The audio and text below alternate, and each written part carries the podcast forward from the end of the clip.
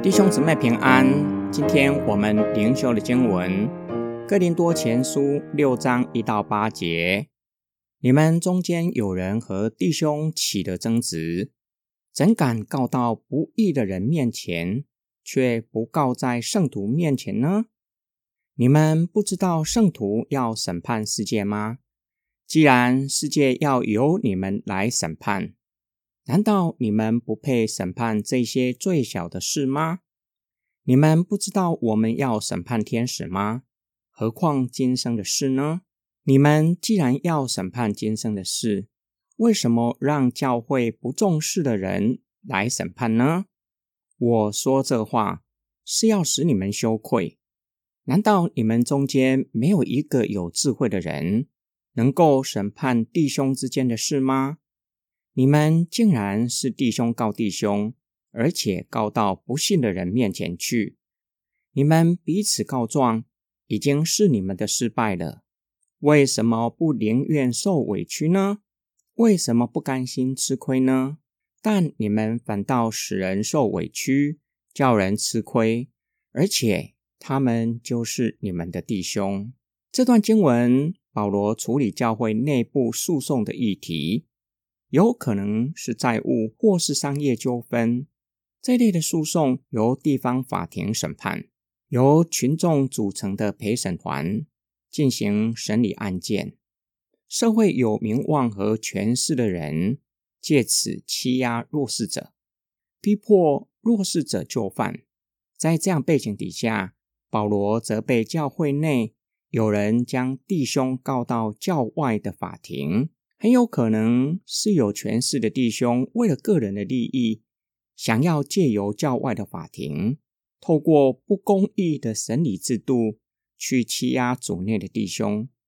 保罗告诉他们，这点的小事，教会没有权柄处理吗？难道没有智慧人可以促进弟兄和好吗？保罗则被控告弟兄的，想要借由教外的法庭欺压弟兄。追根究底，乃是出于个人的私欲。保罗提醒他们，教会有审理内部事务的权柄，且要公义的解决两造的纠纷，促进弟兄的和好。第二，不要照着个人的私欲行事为人，反倒要效法耶稣基督的舍己，愿意为弟兄的利益放弃权益。第三，教会的见证。信徒的纠纷交给不义的法庭审理，有损教会的见证，滥用不公义的制度欺压弱势者。今天我们的默想跟祷告，我们如何将保罗的教导应用在现今的时代呢？台湾的处境不同于第一世纪罗马社会，不是由一群有声望的人组成陪审团，而是由法官审理案件。然而，无论第一世纪或是二十一世纪的台湾，法庭不公义审理时有所闻，法官收受贿赂，或是恐龙法官根据冰冷的法条审理案件，造成审判不公义。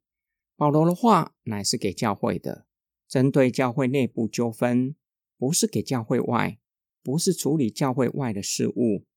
有一个重要的原则。就是牺牲舍己，由于爱的缘故，因为神的爱浇灌，让我们甘愿放弃个人的权益，特别是对主内的弟兄，因着爱弟兄的缘故，这是主给我们的诫命，要竭力促进与弟兄和好，为此甘愿放弃个人的权益。我们一起来祷告，爱我们的天父上帝，求你光照我们。叫我们看见我们珍惜什么样的利益，是什么利益是我们不愿意放弃的，并且求你以你的爱充满我们，充满在我们的中间，叫我们乐意效法主耶稣基督，爱主内的弟兄姐妹，效法基督为他人的利益，甘愿放弃个人的权益。我们的祷告是奉救主耶稣基督。得胜的名祈求，阿门。